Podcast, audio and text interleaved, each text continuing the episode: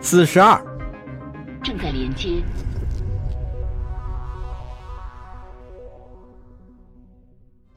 多美星域，夺沃星座，艾玛星系，爱玛首星，皇室专属集团，学院，圣库里亚先知大教堂。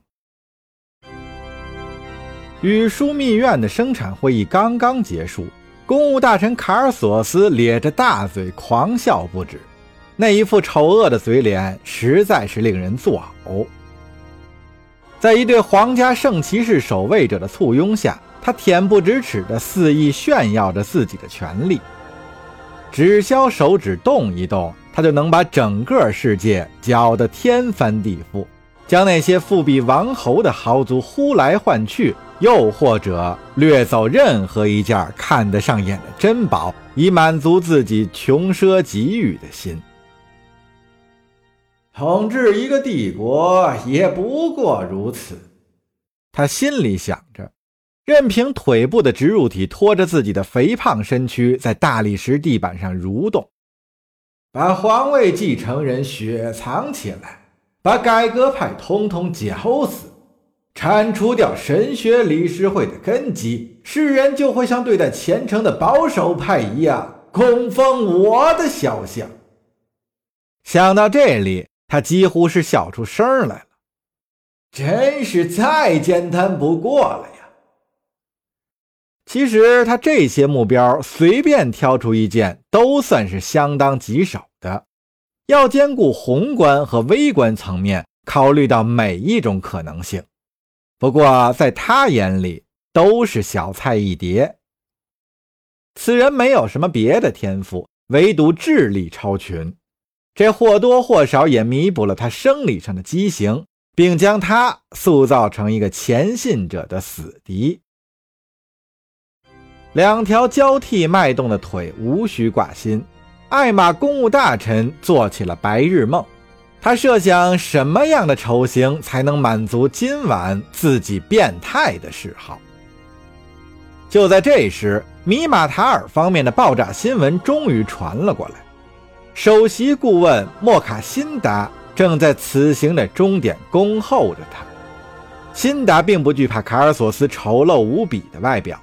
收到消息之后，他当机立断，在第一时间将共和国发生的事件呈报给了公务大臣。斯塔科马人，卡尔索斯将信将疑，关节部位的植入体艰难地牵拉着他重达一百八十公斤的躯体。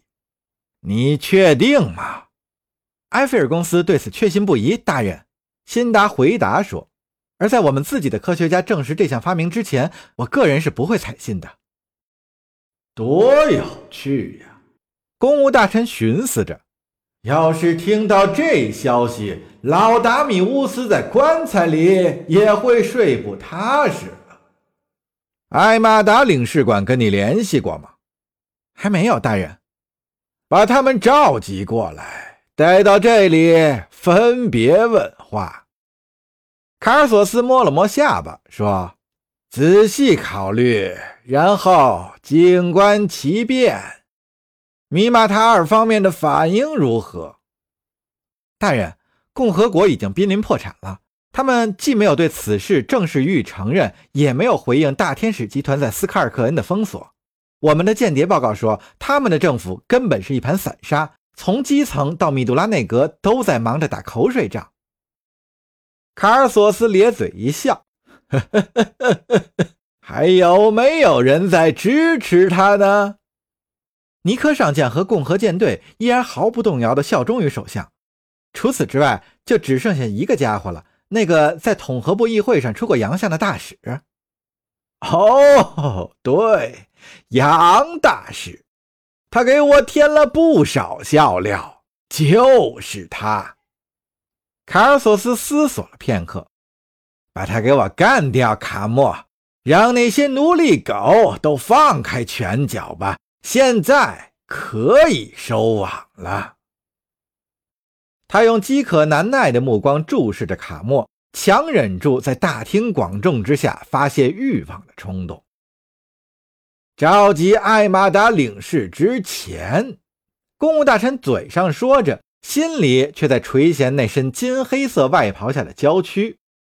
先拟定一份圣旨，强调艾玛帝国会详细调查此事，尽可能保住斯塔科马人仅存的火种。要尽快办好这件事。如果让我们抢先声明了这一点，那米杜拉也就差不多完蛋了。卡莫，你真是一点就通啊！然后我要你跟内务府的科勒女士合作，策划一场行之有效的屠杀，让斯卡尔科恩永久脱离共和国。不用考虑代价，我会满足你的一切需求。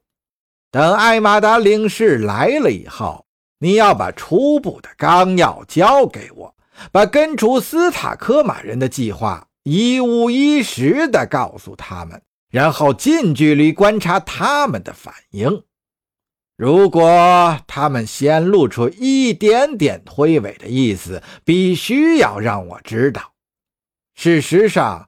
我可能会亲自参与这件事，如您所愿，大人。卡莫辛达应了一句，回过身去执行命令了。还有，卡莫，卡尔索斯脸上绽开了一个狰狞的笑容。当你答应去搞种族屠杀的时候，看着真让人胃口大开呀！谢谢您的夸奖，大人。